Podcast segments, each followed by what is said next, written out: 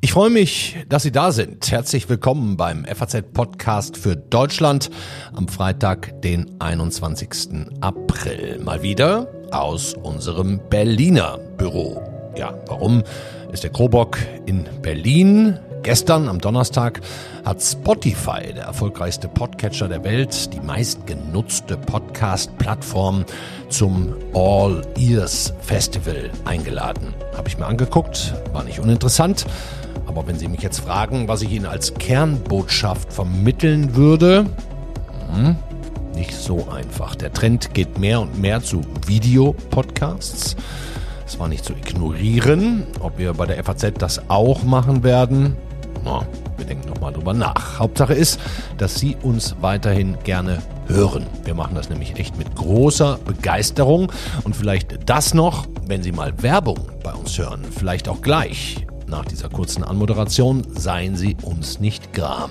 Uns hilft das, Ihnen auch in den nächsten Jahren Podcasts aus dem Hause FAZ anbieten zu können. Die Branche leidet, muss man sagen, trotz wachsender Hörerzahlen unter zu wenig Werbebuchungen. Das war auch ein Learning der Veranstaltung bei Spotify. So, jetzt aber los. Wir sprechen heute über ein Thema, das, so viel habe ich gelernt, jede Politikerin und jeden Politiker sehr umtreibt. Fehler zugeben oder eben nicht. Schwäche zeigen oder breitbeinig bleiben, Parolen, Posaunen, vertuschen, Gegenangriffe starten. Ich spreche mit unserer Politikredakteurin Helene Bubrowski hier im Berliner Büro, die dazu lange recherchiert hat und nun das Buch Die Fehlbaren veröffentlicht. Und mit dem grünen Co-Chef Omid Nuripur, der, das kann ich Ihnen schon versprechen, unverblümt Klartext redet. Okay, sind Sie bereit? Dann geht's jetzt los. Mein Dank für die Mitarbeit geht noch schnell an Kevin Gremmel und Yannick Grün in Frankfurt. Ich bin Andreas Krobock. Schön, dass Sie dabei sind. Das wirklich Traurige ist, äh, dass wir in vielen Punkten gescheitert sind. Das ist eine bittere Bilanz, vor der wir stehen. Und zu dieser bitteren Bilanz gehört auch die Fehleinschätzung. So, und jetzt habe ich versucht, in die Richtung zu arbeiten, dass Unheil verhindert wird. Und Diplomatie ist ja nicht, wenn sie nicht gelingt, deshalb falsch gewesen. Also ich sehe nicht, dass ich mich da äh, jetzt sagen müsste, das war falsch. Wir haben Fehler gemacht, schwerwiegende gegenüber ich habe nichts falsch gemacht. Frank-Walter Steinmeier einsichtig, Angela Merkel zum ähnlichen Sachverhalt nicht. Zwei prominente Beispiele für Fehlerkultur oder eben nicht Fehlerkultur in der Politik. Zu etwas stehen oder eben nicht. Meine Kollegin Helene Bubrowski hat zu falschen politischen Entscheidungen und vor allem den Umgang damit monatelang recherchiert, zig Gespräche geführt mit Politikern, mit Beratern, mit dem Umfeld und herausgekommen ist nicht nur ein Zeitungstext, sondern ein höchst lesenswertes, sehr unterhaltsames und wie ich finde auch wichtiges Buch. Die Fehlbaren. Politiker zwischen Hochmut, Lüge und Unerbittlichkeit. Das Buch ist erschienen im DTV Taschenbuchverlag und die Autorin und Kollegin hier aus dem Berliner Politikbüro sitzt mir jetzt gegenüber. Hallo Helene Bubrowski. Hallo Andreas. Wie bist du zum Start mal auf die Idee überhaupt für dieses Thema gekommen? Es fing an vor ungefähr drei Jahren. Da saß ich im Talkshow-Studio bei Markus Lanz mit Andreas Scheuer. Damals Verkehrsminister. Damals ne? Verkehrsminister und damals derjenige, der das Mautdebakel an der Backe hatte. Und ähm, es ging, da hatte der Europäische Gerichtshof gerade entschieden, dass ähm, die Maut europarechtswidrig ist und es drohten Schadensersatzklagen bis zu einer halbe Milliarde Euro gegen Deutschland, die aus Steuergeld bezahlt werden müssten, wenn es denn dazu käme. Und ähm, in der Sendung ging es darum, hat Andreas Scheuer Fehler gemacht und er hat in verschiedenen Variationen eigentlich immer nur einen Satz gesagt, nämlich nein, ich habe keinen Fehler gemacht. Damals aus der damaligen Sicht war alles absolut richtig und alle haben mir dazu geraten und so weiter. Was übrigens auch schon nicht stimmte. Europarechte hatten damals schon gewarnt und ja. gesagt, das äh, geht gar nicht. Aber interessant war wirklich sein Umgang damit und es war so eine interessante Stimmung im Studio, weil alle Zuschauer, die es damals noch gab vor Corona und auch ich und die anderen Gäste irgendwie vollkommen irritiert waren. Und ich habe immer gedacht, warum sagt er nicht einmal, ich verstehe den Frust, das ist nicht gut gelaufen. Es wäre nicht justiziabel gewesen und trotzdem hätte das, wäre so, wäre so ein Befreiungsschlag gewesen. Also jetzt mal rein taktisch gedacht. Das heißt noch nicht, dass das unbedingt gute Fehlerkultur wäre, einfach nur zu kommunizieren. Das sind sicherlich zwei unterschiedliche Dinge, aber überhaupt mal sich so ein bisschen Luft zu verschaffen. Und seitdem habe ich eigentlich drüber nachgedacht, warum ist das für Politiker so wahnsinnig schwer? Mhm. Wir können vielleicht einmal ganz kurz noch in diese Sendung reinhören. Du hast es zwar schon sehr eindrücklich geschildert, aber ähm, es gibt auch noch mal ganz kurz was für Sie zum Hören. Sie haben jetzt gesagt, Sie haben nichts falsch gemacht. Ich dachte ehrlich gesagt, Sie nutzen diese Gelegenheit heute hier vor der Öffentlichkeit einmal zu sagen, das war ein Fehler. Ähm, weil aus verschiedenen Gründen. Ähm Helene, und nach dieser Sendung oder schon während du da gesessen hast, ist die Idee entstanden, jetzt da muss ich einfach mal tiefer reingehen. Das ist das Thema, was im Moment noch nicht aufgeschrieben ist. Ja, die Idee kam erst ein bisschen später. Ich habe dann ja doch den Wahlkampf 2021 beobachtet, wo dann immer so gesagt wurde, der war ja von Fehlern geprägt. Wir erinnern uns an das Plagiatsbuch von Annalena Baerbock, von dem Lacher im Flutgebiet von Armin Laschet. Mhm. Olaf Scholz hatte seine äh, äh, Wirecard und äh, Cum-Ex-Geschichten und es war immer irgendwie die Frage, die sich so die das politische Berlin stellte, kommt jetzt eigentlich einfach nur derjenige ins Kanzleramt, diejenige, die am wenigsten Fehler gemacht hat ja. und nicht unbedingt der oder die es am besten kann. Ähm, und seitdem habe ich eigentlich immer wieder mit diesem Thema ähm, zu tun gehabt und was mir dann so aufgefallen ist, ist, dass es in vielen anderen Bereichen, also insbesondere der Startup-Szene, aber auch der Unternehmenswelt insgesamt, der des Flugverkehrs und so ist Fehlerkultur absolut an der Tagesordnung, hat auch nichts irgendwie zu tun mit esoterischem äh, Stuhlkreis oder irgendwie ein nice to have, was man hat, wenn man sonst keine Probleme hat, sondern dass das wirklich ein elementarer Bestandteil ist, Bedingung für Erfolg, ja. eine Frage von roten und schwarzen Zahlen und wirklich absolut mittlerweile selbstverständlich. Und da stellt sich umso mehr die Frage, warum nicht in der Politik? Wobei es natürlich nochmal einen Unterschied gibt zwischen interner äh, äh, Fehlerkorrektur und auch Fehler vielleicht intern festzustellen und sie dann aber auch zu veröffentlichen. Ist ja wahrscheinlich auch nochmal ein Schritt. Ganz genau. Und das ist auch der Clou, warum es in der Politik so schwierig ist, weil natürlich Politik per Definition eine öffentliche Sache ist. Und da also die, die Lehre für, für Fehlerkultur aus der Unternehmenswelt ist immer, es braucht einen Safe Space. Es gibt ein, und bei den Airlines zum Beispiel wird auch zugesichert, wer sich an der Aufklärung von, von Fällen beteiligt und Hinweise gibt, der muss keine Sanktionen befürchten. Also es ist wirklich auch ein Safe Space, nicht nur, dass das nicht öffentlich ist, sondern im, im geschützten Raum, sondern auch, dass man keine Konsequenzen befürchten muss, also keine Angst haben muss.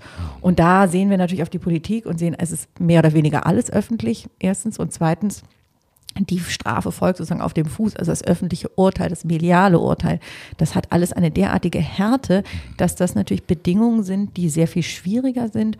Und das ist sicherlich neben anderen ein Grund, warum Fehlerkultur es in der Politik schwerer hat. Hm. Wie haben denn die Damen und Herren aus dem Bundestag und den Landtagen oder auch hier aus den Rathäusern, mit denen du gesprochen hast, waren ja ganz schön viele, überhaupt auf deine Anfrage reagiert? War das schwierig oder, äh, oder leicht, mit denen über Fehler zu sprechen? Es war schwierig. Also die Vorbehalte waren schon groß, die Angst, auch hier, ja, also es hat eigentlich meine These nochmal bestätigt, ähm, die Angst, über Fehler zu sprechen, die Angst, was da jetzt für ein Buch äh, bei rauskommen würde, die Angst, bloßgestellt zu werden, äh, bei irgendwas mitzumachen, was man vielleicht gar nicht ja, noch, noch, wenn man das Gespräch führt, gar nicht überblickt. Also auch diese Angst, die Politiker haben, von Journalisten in die Pfanne gehauen zu mhm. werden. Und interessanterweise. Nicht zu Unrecht. Nicht zu Unrecht, nicht ja. absolut, ja. Und die, interessanterweise war es so, dass häufig Politiker, Politikerinnen ähm, eine, offener waren als ihre Berater ja, und, und Pressesprecher und so. Also die waren häufig viel skeptischer, weil sie vielleicht diese medialen Logiken besser kennen oder das ist auch in anderen Bereichen erleben wir das bei Autorisierungen und so weiter, dass äh, manchmal Politiker lockerer sind als, als ihre Mitarbeiter. Ähm, wie, wie war das dann mit der Autorisierung später? Auch, auch das war schwierig. Auch also und, und das habe ich auch verstanden. Ich habe darauf immer auch Rücksicht genommen. Ähm, weil ich mein Anliegen war, überhaupt in keiner Weise irgendwen vorzuführen oder mich über irgendwen zu erheben oder so. Also ich bin äh, absolut der Meinung, Politiker sind Menschen und Menschen machen Fehler. So, ja. das ist äh, total banal, aber man muss es immer wieder sagen, weil natürlich dieses Unfehlbarkeits äh, äh, diese Idee von Unfehlbarkeit nicht nur Politiker selber irgendwie vor sich hertragen, sondern das ist ja auch eine Zuschreibung der, der Bevölkerung, dass Politiker bitte, wenn sie schon gewählt sind und so viel Verantwortung haben, bitte nichts falsch machen, was natürlich eine totale Illusion ist. Und das führt ja zu dieser Vertuschung und nicht dazu stehen und so weiter, die sich dann, und das ist vielleicht auch der Kern, ja, warum machen wir das eigentlich? Also es ist ja auch in der Politik nicht, geht es nicht irgendwie darum, dass das einfach cool ist oder hip ist oder so, sondern meiner Beobachtung nach geht es schlicht darum, bessere Politik zu machen. Und das ist das Wesen von Demokratie, sich selber korrigieren zu können. Und wenn Gesetze schlecht sind und Fehler enthalten oder nicht zu Ende gedacht sind, dann ist es wichtig, dass sie korrigiert werden und dass nachgebessert wird und dass man nicht einfach, weil man ein Minister XY ist und das einmal so entschieden hat, irgendwie stumpf dabei bleibt. Ja. Dann kommt sowas raus wie bei Scheuer, dass man irgendwie sich an diese Pkw-Maut klammert, obwohl die allermeisten Juristen sagen, das sieht irgendwie nicht gut aus und dann aber einfach stur dabei bleibt. Ja. Hast du denn auch äh, mal für dich definiert, ähm, was das überhaupt heißt? Fehler? Ich meine, da verschwimmen ja auch ja, Grenzen. Ne? Absolut. Ein Fehler ist ja kein Fe nicht gleich ein Fehler. Ja, das ja. keine Fehlentscheidung sein, ungewollt, mal gewollt. Ja, es ist, ich hatte ursprünglich mal die Idee, sowas aufzumachen wie eine äh, sozusagen Versuch einer Definition mit lauter Untergruppierungen, ja, und dann habe ich irgendwie gemerkt, dass das eigentlich also ein ziemlich unmögliches Unterfangen ist und dann am Ende auch nicht so interessant, so eine Klassifizierung zu machen, weil es, also es gibt natürlich, du hast es gesagt, ja, von der großen politischen Fehleinschätzung bis hin zum kleinen Versprecher, ja. der halt peinlich ist, aber passiert.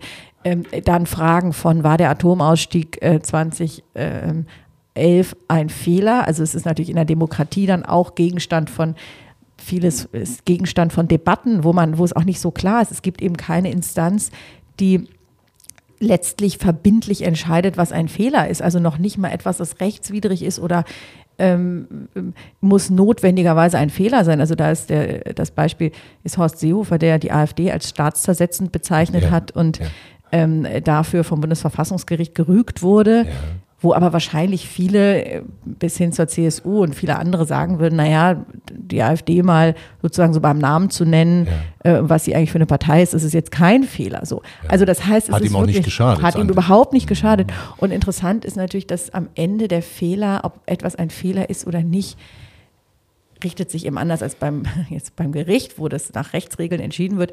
In dem, äh, im medialen, im öffentlichen Diskurs geht es halt um, um die Frage, wie blickt die Öffentlichkeit, wie blicken die Medien da drauf. Hm. Ich kann ja an dieser Stelle, bevor wir gleich mit Omid Nuripur sprechen, dem Gründenchef, äh, mal kurz selbst verraten, dass mein Vater, inzwischen äh, 83 Jahre alt, in den 70er Jahren mal für ein paar Jahre im Stadtrat saß in meiner Heimatstadt Duisburg. Und äh, in dieser Generation, so, so kommt es mir vor, ist Fehler zugeben ein absolutes No-Go. Ne? Hast du das Gefühl, dass, oder ist dir das jetzt untergekommen, dass es auch so eine Art Generationenfrage, gesellschaftlicher Wandel? Genau, also ich glaube, das spielt auf jeden Fall eine Rolle, dass es älteren Politikern, auch Politikerinnen, deutlich, deutlich schwerer fällt. Das hat auch damit zu tun, dass sich natürlich das Bild von Politikern geändert hat. Insgesamt ähm, gibt es natürlich eine gesellschaftliche Änderung weg von diesen sehr autoritären Strukturen. Das beobachten wir in der Arbeitswelt, das beobachten wir in der, im privaten, im Familienleben. Dieses ein, sage ich mal, breitbeinig auftretender Mann sagt, ohne sich irgendwie zu erklären oder sonst, das trifft Entscheidungen und so nach dem Motto friss oder stirb. Das ist nicht mehr so sehr der Umgang, den wir heute pflegen und deswegen hat sich natürlich Deswegen ist es auch kein Wunder, dass dieses Thema Fehlerkultur heute stärker diskutiert wird, auch wenn es mein, in meinen Augen noch nicht, noch nicht stark genug diskutiert wird, aber stärker diskutiert wird als früher. Es gibt auch einen kleinen Unterschied, den ich ausgemacht habe zwischen Männern und Frauen. Frauen neigen dazu, etwas selbstkritischer zu sein. Aber das ist jetzt sozusagen sehr pauschal gesprochen. Es gibt am Ende auch Fälle, die ich mir angeschaut habe, Christine Lamprecht, die wirklich das Gegenteil von Absolut. Fehlerkultur praktiziert, immer auch gesagt, ich habe alles richtig gemacht, bis zu ihrem Abschiedslied, nie, nie geht man so ganz. Mhm. Ähm, Annalena Baerbock im Wahlkampf hat ja. angeantwortet auf ihr Buch, äh, das ist Rufmord und so weiter. Also ja, es ist ja. so, man kann jetzt auch nicht den Schluss ziehen, dass äh, Frauen, die jünger sind, alles richtig machen. Also das ist sicherlich nicht so. Und es gibt auch ältere Männer, die in beeindruckender Art und Weise ausprobiert haben, was passiert, wenn man zu Fehlern steht. Beispiel Roderich Kiesewetter zum Ja, Beispiel hat sich entschuldigt und hat, ähm, war ganz überrascht davon, wie auf Twitter, was ja eigentlich von Hass und Hetze und so weiter geprägt ist, Ja. wie positiv auf einmal das Feedback war. Ich würde sagen, guter Zeitpunkt jetzt, dass wir mal Omid Nuripur anrufen und aus seinem Alltag erzählen lassen. Bin gespannt. Er ist ja eigentlich für Ehrlichkeit bekannt. Machen wir mal und danach, ähm, du hörst erstmal einen Moment zu und dann schalten wir dich wieder ein und ganz am Ende hören wir uns auch nochmal wieder.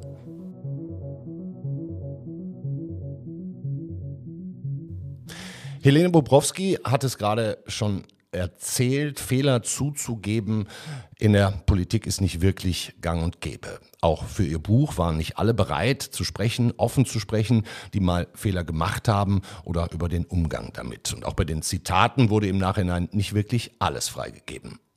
Umso bemerkenswerter, dass der Vorsitzende der Grünen, den Job macht er ja seit gut einem Jahr zusammen mit Ricarda Lang in dieser traditionellen grünen Doppelspitze, dass der sich heute bereit erklärt hat, mit uns zu reden über Fehlermanagement in der Politik, über den öffentlichen Umgang mit falschen Entscheidungen und die Hemmschwellen, die Politiker da haben könnten. Ich freue mich sehr und sage Hallo Omid Nuripur.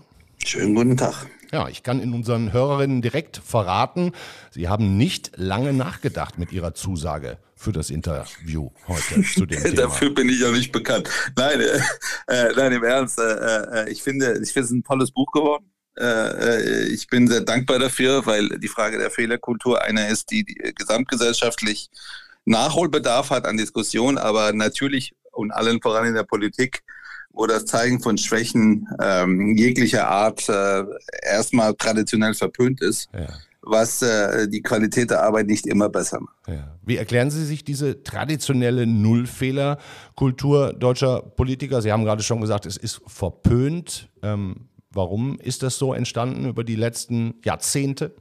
Ja, weil man äh, natürlich permanent äh, Angst hat, Angriffsfläche zu bieten. Aber das ist ja, wie gesagt, nicht nur bei Fehlern. Wenn ich mal ein anderes Beispiel sagen darf.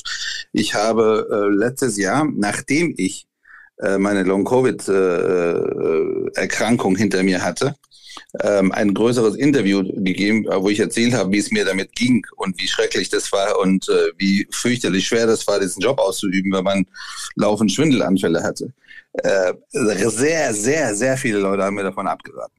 Haben gesagt, das Wobei das ja nicht kein machen. Fehler ist, sondern eher eine Schwäche. Ja, nee, zeigen, aber das ne? ist, äh, ehrlich gesagt, ich finde, die Mechanik ist dieselbe. Da haben mir ganz viele Leute gesagt, nicht machen, dann wird dir vorgeworfen, die eine Entscheidung hättest du getroffen, weil du, weil dir schwindlig war und, und da hättest du ja überhaupt gar nicht gescheit und äh, sauber äh, urteilen können und dies und das.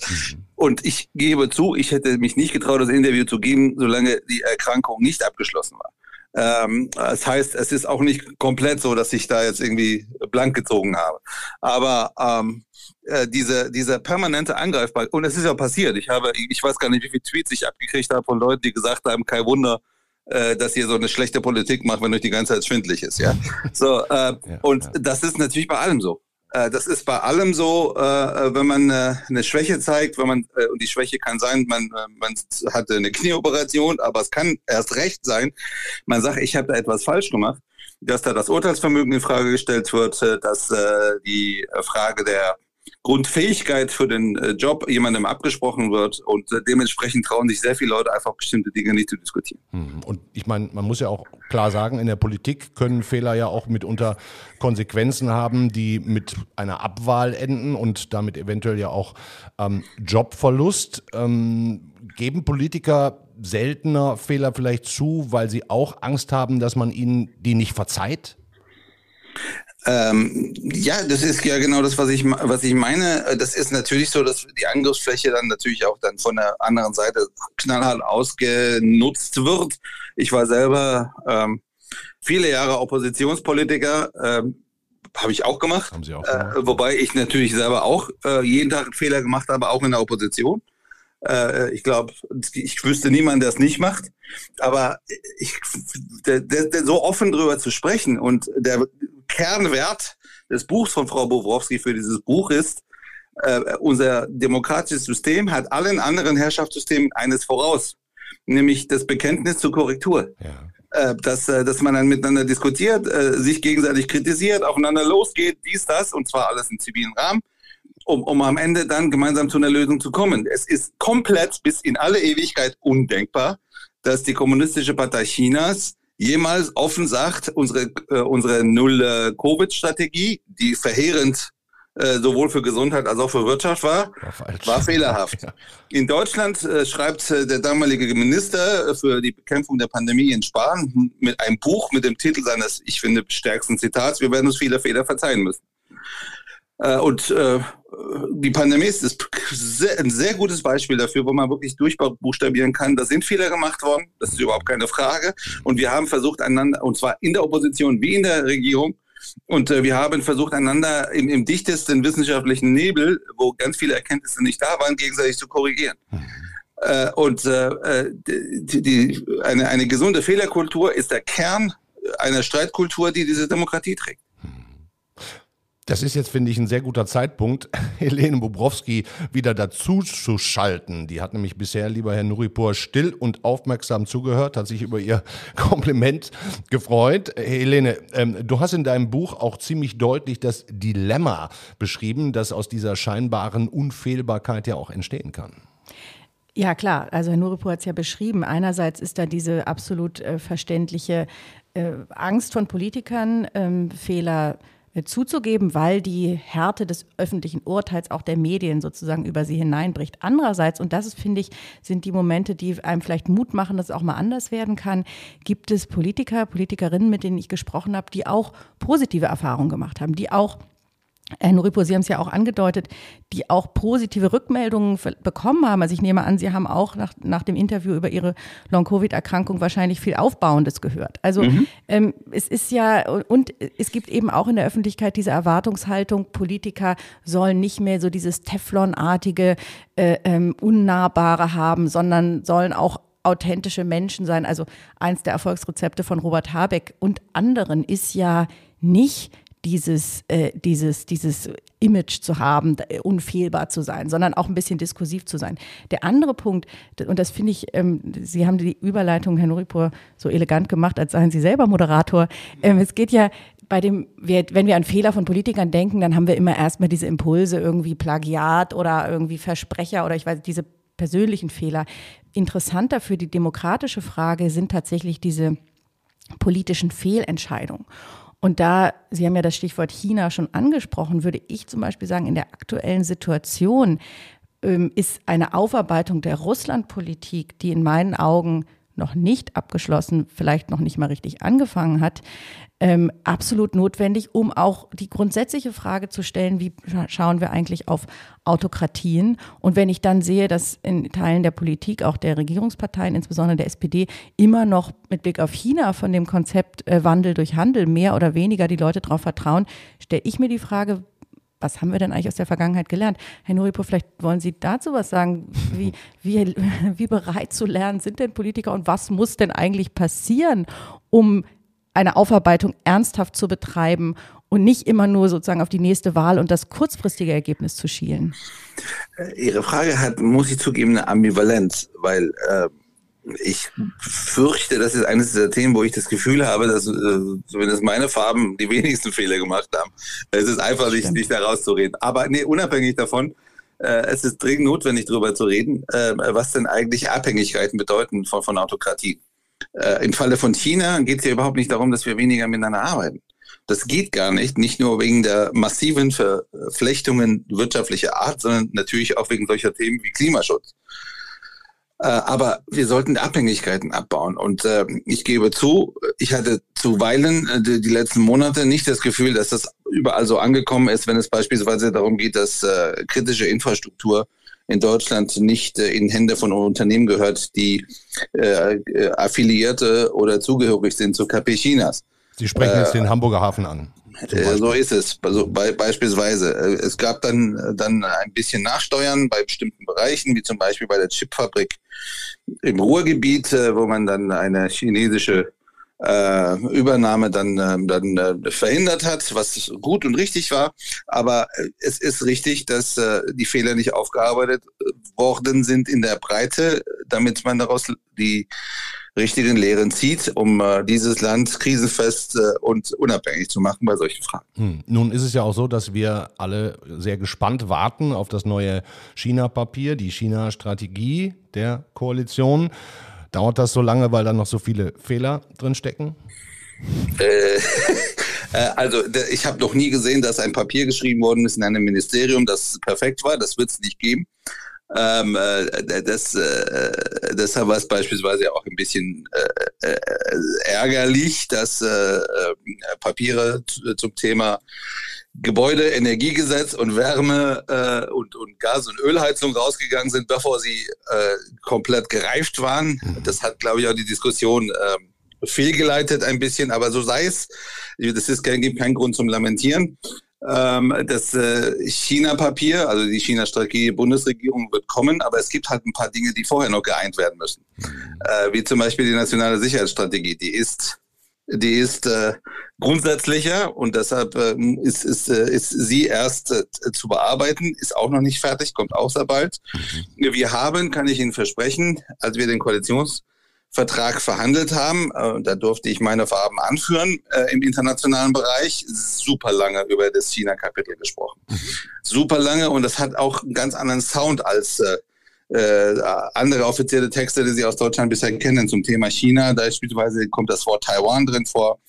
Beispielsweise haben wir ähm, die Hongkong-Situation dort auch angesprochen und eben die, die Notwendigkeit der Reduktion von Abhängigkeiten.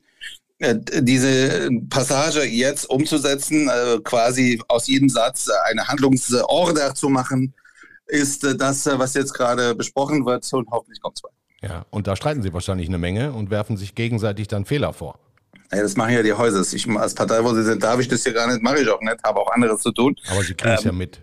Ja klar, und ähm, dass man da darüber streitet miteinander, ist selbstverständlich. Dieser Streit, und damit bin ich wieder bei, bei der Fehlbarkeit äh, und beim Buch, dieser Streit ist deutlich fruchtbarer, wenn es nicht so dramatisch äh, verfemt wäre, dass man dabei auch mal Fehler macht. Und dass da, dass man da eine sagt, Mensch, du hast ja recht, so wie ich es gesehen habe, war nicht richtig. Ja. Absolut. Ich meine, wir sind ja alle Menschen, machen alle Fehler. Also muss es ja ergo auch dem Politiker passieren, so wie es auch uns Journalisten, Helene, sicherlich äh, passiert. Es gibt den schönen Satz einfach nur, den ich finde ich viel häufiger, den man viel häufiger sagen müsste, der Kopf ist rund, damit die Gedanken kreisen können. Ja? Also, dass man auch mal sagt, ja, stimmt, das kann man auch so sehen. Dann ist wahrscheinlich Streit produktiver und Streit in der Demokratie ist ja fester Bestandteil und gehört unbedingt dazu. Deswegen bin ich auch dafür, das nicht immer so zu äh, so, so, so labeln, als sei das irgendwie Verrat an der, äh, ähm, an der Aufgabe oder ähnliches. Ähm, aber sich mal einzugestehen, die Möglichkeit zu irren, damit fängt es ja an und das ist ehrlich gesagt betrifft auch uns Journalisten. Ja. Herr ähm, Nuripur, welche Rolle in diesem gesamten Fehler nicht machen wollen Gefüge spielen denn wir, die Medien? Jetzt dürfen Sie auch mal hart zu uns sein. Nee, das will ich aber gar nicht, weil äh, sie, äh, sie verstärken natürlich, was schon da ist. Und äh, äh, gerade auch dadurch, dass der ökonomische Druck auf die, äh, auf die Medienhäuser immens gewachsen ist die letzten Jahre durch äh, digitale Entwicklungen, äh, gibt es ja auch äh, extrem Druck auch auf Einzelleute, dass sie einfach keine Fehler machen dürfen. Mhm. Äh, und äh, ich will jetzt jetzt, äh, ich will jetzt sicher nicht den Namen sagen. Äh, eine, eine Kollegin von den beiden hat, hat etwas Falsches über mich mal geschrieben. Mhm. Dann habe ich sie angerufen und äh, konnte in drei Sätzen nachweisen, dass das falsch ist. Dann hat sie mich angefleht, was ich ein bisschen unwürdig fand und unnötig fand, ähm, angefleht, ich soll das jetzt nochmal dabei belassen, weil die hätte letzte Woche schon extrem Stress gehabt, weil die schon mal einen Satz korrigieren musste mit ihrem Chefredakteur, hat sie riesen Stress gehabt und das wäre echt gerade für sie ziemlich verheerend, karrieretechnisch, wenn die jetzt schon wieder kommen müsste mit einer Korrektur. Okay. Ja, dann habe ich gesagt, okay, ist nicht so schlimm, machen wir halt so. Ähm, äh, ich sage jetzt, erzähle diese Geschichte nicht ob meiner angeblichen Generosität, sondern äh, um, um darzustellen, wie groß teilweise der Druck auch ist, den, den man ja auch von draußen sieht, die Kultur gesamtgesellschaftlich dahin zu bringen, dass man sagen kann, Mensch, du hattest ja recht und ich nicht. Äh, das ist das Gebot der Stunde und das beginnt nicht in den Medien, das beginnt in der Politik. Und deshalb ist die Hauptaufgabe bei uns. Vielleicht noch, also dadurch, dass Sie Chefredakteur gesagt haben, schließe ich daraus, dass es die FAZ jedenfalls nicht sein kann. Die, was aber, äh, ich glaube, das ist. Den gibt es bei uns nicht. Jetzt haben Sie sich gerade, jetzt aber, haben Sie gerade eh sowas wie einen Puff aufgebaut für den nächsten Fehler. Nein, aber ich wollte sagen, äh, ja genau. Aber tatsächlich, und das ist auch meine Beobachtung, ist, dass Fehlerkultur auch in den Medien äh, nicht sonderlich ausgeprägt ist. Dabei sind wir natürlich ein Umfeld, weil wir ständig unter hohem Zeitdruck arbeiten, weil wir manchmal Texte schreiben, ohne sozusagen äh, alles, man kann über ja, jedes Thema auch Wochen recherchieren, manchmal hat man aber nur ein paar Stunden. Das heißt, es ist natürlich auch fehleranfällig und trotzdem gibt es, wir machen natürlich Korrekturen in der Zeitung und ähnliches, wir berichtigen auch im Podcast, wenn wir was Falsches gesagt haben. Ähm, aber es, dass, dass ein Journalist mal schreibt, in meinem Leitartikel von vor sechs Monaten lag ich wirklich komplett falsch. Das passiert jetzt auch relativ selten. Äh, das ist richtig. Die andere, der andere Aspekt ist ja Social Media ähm, was natürlich durch diese Dauerpräsenz und Dauerbeobachtung von Politikern, also die ja, das haben wir in der Pandemie ja beobachtet, jeder, der irgendwie, Winfried Kretschmann zum Beispiel, äh, Ministerpräsident der Grünen in Baden-Württemberg, der dann irgendwie mal ein Nüsschen aß am Flughafen und sofort von irgendeinem anderen Fahrgast fotografiert wurde. Das Foto geht innerhalb von Sekunden ähm, online und viral und dann heißt es sozusagen, der Mann, der uns die Corona-Regeln vorschreibt, hat, trägt selbst keine Maske das ist natürlich auch eine, eine, eine Lage, die sich gegenüber vor 20, 30, 40 Jahren vollkommen verändert hat, dass mhm. man wahrscheinlich, vielleicht können Sie mal berichten, wie Sie das erleben, dauerhaft auf der Hut sein muss, immer irgendwie alles richtig machen zu müssen, weil man sonst, und da habe ich in meinem Buch auch äh, unter anderem Karin Prien drüber gesprochen, die ja irgendwann aus Twitter ausgestiegen ist, weil sie gesagt hat, sie erträgt es einfach nicht mehr. Nee, klar, ist richtig. Äh, ich teile sehr. Ich kann da selber eigene Beispiele sagen, auch von Kollegen, die mir erzählen, dass sie in einem, äh, also Kollege in dem Fall wirklich ein anderer Parteivorsitzender, wenn ich jetzt mal den Kreis einengen darf, der mir erzählt hat, dass er äh, im Flugzeug sitzt, äh, dann äh, merkt, dass er, dass ihm irgendwas fehlt. Er kurz aufsteht, er ist gerade mitten im Essen quasi, aber er will was vom Gepäckfach oben holen, wird sofort fotografiert, weil er keine Maske anhat. Äh, ist mir auch passiert. Ich habe auf unserem Parteitagsfest, ähm, die erste Party seit ich weiß nicht wie viel, wie viele Jahren bei den Grünen dann nach der Pandemie äh, dann aufgelegt, hatte keine ich Maske auf, mich. Ging ja. auch sofort steil. Ich habe die Bilder äh, auch vor Kopf, die waren aber auch so gut, die mussten steil gehen, Herr Nuripur. Äh, äh, äh, herzlichen Dank, Sie sind auf die nächste Party eingeladen. Ich werde da wieder auflegen ähm, äh, und werde die hygienischen, die Regeln, die jeweils gelten, auch beachten. Ähm, die äh, es ist schon so, dass das alles dort, dadurch, dass jeder äh, eine Kamera mit sich trägt und, und äh, die Welt mitteilen lässt, was gerade die Kamera aufgefangen hat, dass es äh, schon so ist, dass äh, das alles deutlich vorsichtiger ist. Und äh, ich behaupte mal, dass äh, Leute, große Ikonen, denen danach geweint wird, weil es sie nicht mehr gäbe, Wehner, Adenauer, Willy Brandt, äh, die waren ja nicht unter dem Mikroskop, die auf die Art und Weise, wie wir es sind. Äh, der Herbert Wehner hätte wahrscheinlich, der hat ja die besten Zwischenrufe, legendärsten Zwischenrufe jemals gemacht, der würde heute keinen von denen bestehen. Der würde zwei von denen machen und dann, dann würde er komplett zerrissen werden in sozialen Medien. Aber die Mechanismen sind ja nicht so, so unterschiedlich. Die Mechan also die, die Dichte ist eine, eine andere, die, die Geschwindigkeit ist eine andere, aber, aber an und für sich geht es ja darum, dass man sagt, Mensch, das war vielleicht doof. Und dann hat man keine äh, Ängste, dass sofort alle sich wie die Geier draufstürzen, weil, weil die selber ja auch Fehler machen und man wird sich ja auch selber nicht draufstürzen. Ja.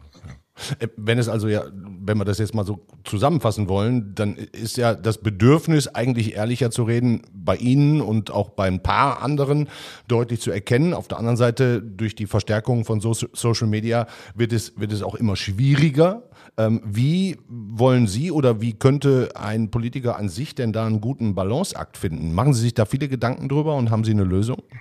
Äh, weiß ich nicht. Ähm, vielleicht will ja Frau Bobrowski mit mir, keine Ahnung, einen Podcast machen, Fehler des Tages. äh, und, oder dann würde ich Ihnen einen erzählen, der sind äh, in der Regel aus, aus wie heißt das, ausbügelbar.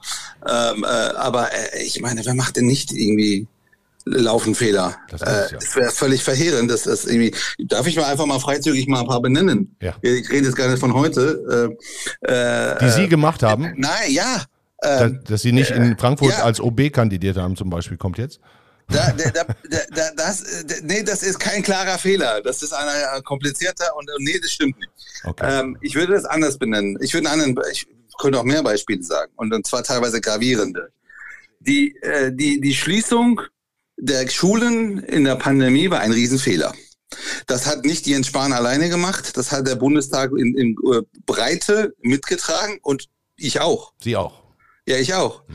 Ähm, und jetzt äh, habe ich echt keinen Grund, jetzt irgendwie jetzt irgendwie äh, Appeasement mit Jens Spahn zu machen, der jeden Tag im Funk und Fernsehen erzählt, äh, wie viel Millionen Fehler äh, äh meine Partei die Minute macht. äh, aber aber das ist nicht nur sein Fehler, das ist unser aller Fehler gewesen. Äh, die, die, und äh, äh, das war nicht gut. Äh, ich rede nicht über die Maßnahmen an und für sich, ich rede über diese eine. Die Schulschließungen waren nicht gut, haben aber, diesem Land nicht gut getan und aber ich habe ja, sie mitgetragen. Ja, aber Herr Nuripo, ist es nicht auch leichter jetzt zu sagen, da habe ich als einer von 600, 700 einen Fehler mitgetragen? Haben Sie denn auch noch einen Okay, dann lassen Sie mich noch, noch einen. Ja, ja einen, ich, der, der, der vielleicht sogar gravierender ist. Wobei ich ehrlich gesagt jeden Tag ernsthaft jeden einzelnen Tag beim, äh, in, äh, äh in den Spiegel schaue und mich frage, ob es einer war. Ich weiß es nicht. Vielleicht kann ähm, Helene Bobrowski helfen. Äh, am Anfang, äh, nee, das ist wirklich eine sehr, relativ gravierende Geschichte. Anfang 2011 äh, begann äh, der, die Revolution in Syrien. Äh, relativ bald äh, entwickelte sich das immer stärker und immer weiter und ähm, wurde zu, zu, zu, einem, zu einem Massenprotest. Dann begannen einzelne Leute aus der Armee sich äh, zu verabschieden, weil die nicht auf ihre eigene Bevölkerung schießen wollten und gründeten die Freie Syrische Armee. Mhm. Irgendwann Ende 11, Anfang 12 begann die Debatte an Fahrt aufzunehmen, ob man diesen Leuten Waffen liefern soll. Und ich habe damals zusammen mit meinem Freund Rolf Mützenich einen Namensbeitrag geschrieben. Ich, glaube, der nicht ganz un unwichtig war für die deutsche Debatte, dass wir das auf keinen Fall dürften, weil äh, an bestimmten Stellen es Interaktionen gäbe mit den dschihadistischen Bewegungen.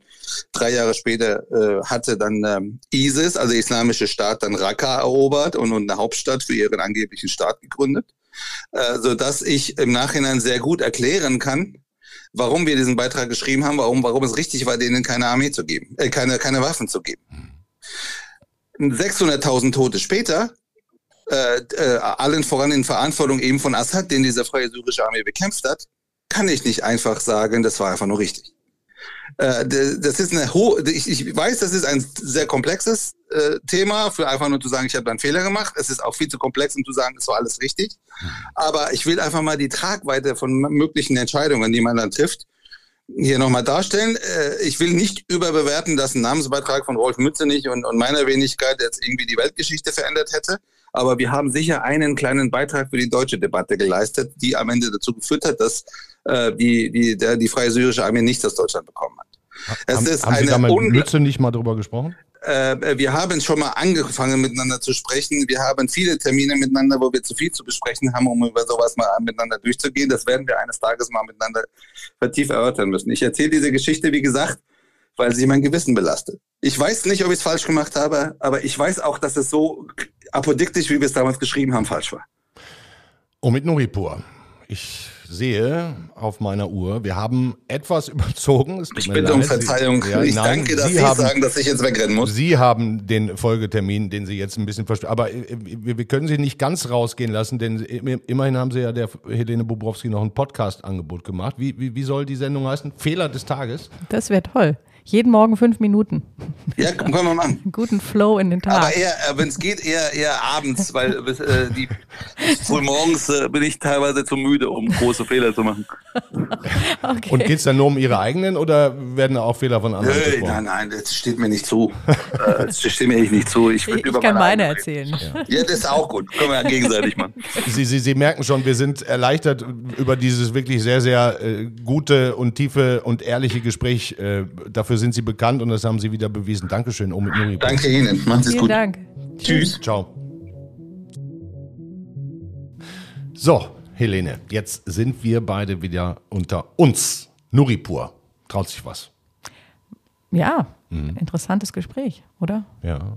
Könnten wir das eigentlich machen, ein Podcast mit einem Politiker?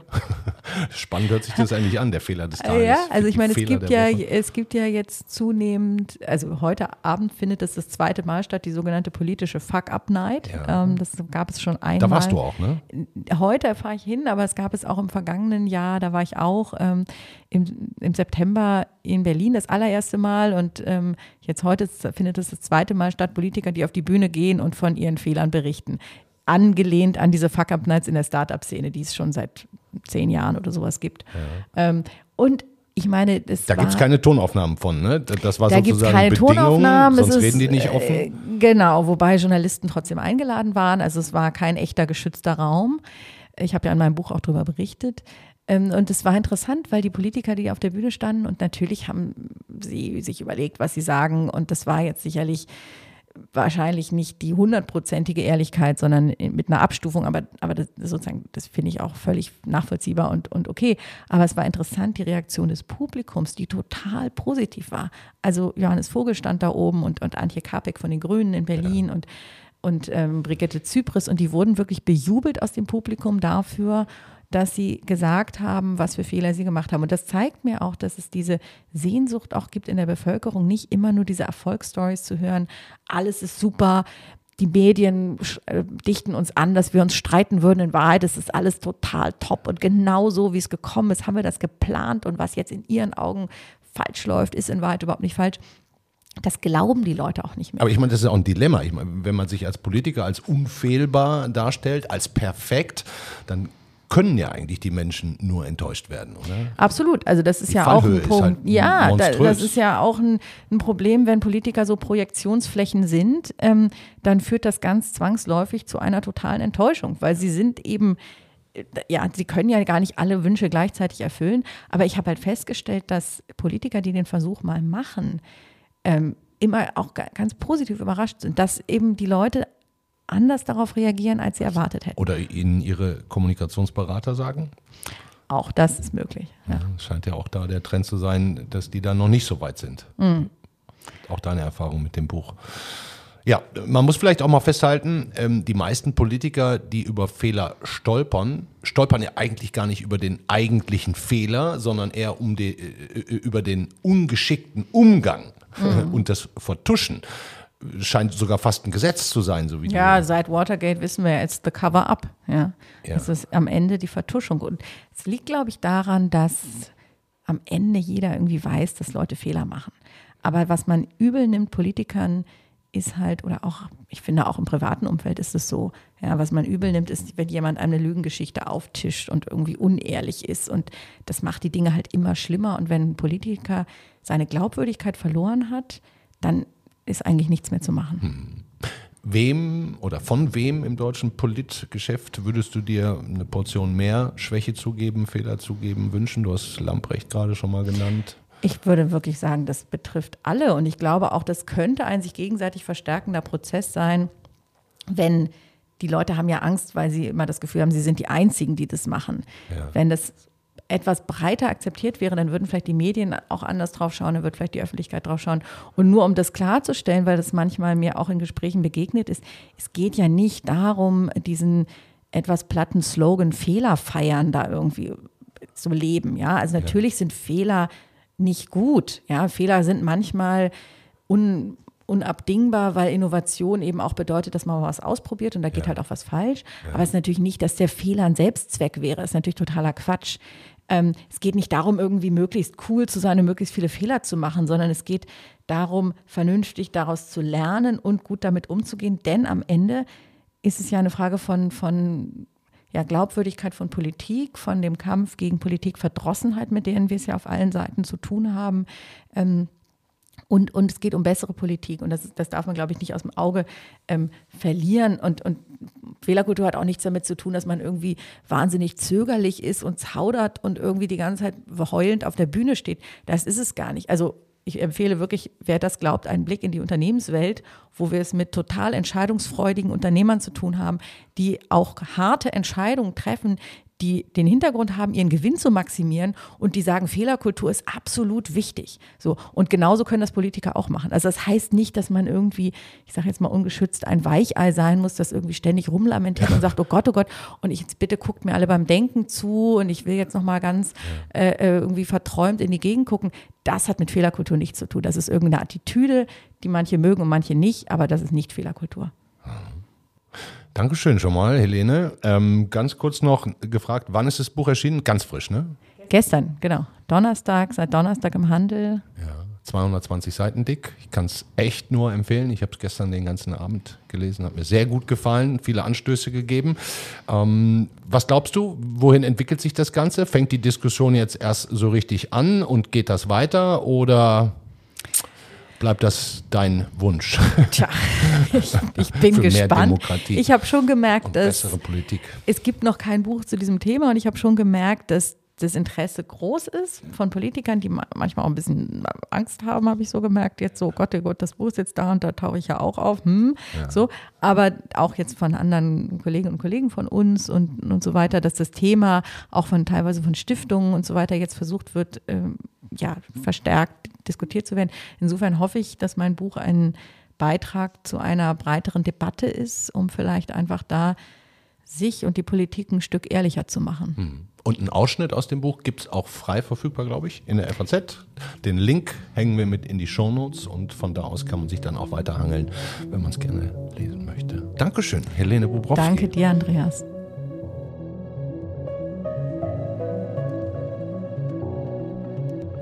Ja, das war der FAZ-Podcast für Deutschland an diesem Freitag, den 21. April aus Berlin. Ich hänge Ihnen noch einen Link, wie angekündigt, in die Show Notes von dem Text, dem Ausschnitt aus dem Buch von Helene Bubrowski. Und Sie dürfen uns gerne schreiben, wenn Sie möchten. Ähm, zum Beispiel, ob Sie die Idee gut finden, dass wir mit einem Politiker zusammen einen Podcast machen. Fehler des Tages oder vielleicht, um es realistischer anzugehen, Fehler der Woche. Ich bin gespannt auf Ihre Rückmeldungen. Fand die Sendung heute hochinteressant. Entschuldige mich, dass es ein bisschen Überlänge hatte. Aber gut, es ist Wochenende und vielleicht haben Sie ja ein bisschen Sonne und können dabei was über Fehler hören und auch über die eigenen nachdenken. Denn auch da muss ich ehrlich zugeben, meine Güte, wie Fehler ich jeden Tag, jede Woche mache, wäre schon ganz gut, wenn man dazu offener stehen könnte. Danke Ihnen fürs Zuhören. Machen Sie es gut. Schönes Wochenende. Bis nächste Woche. Ciao.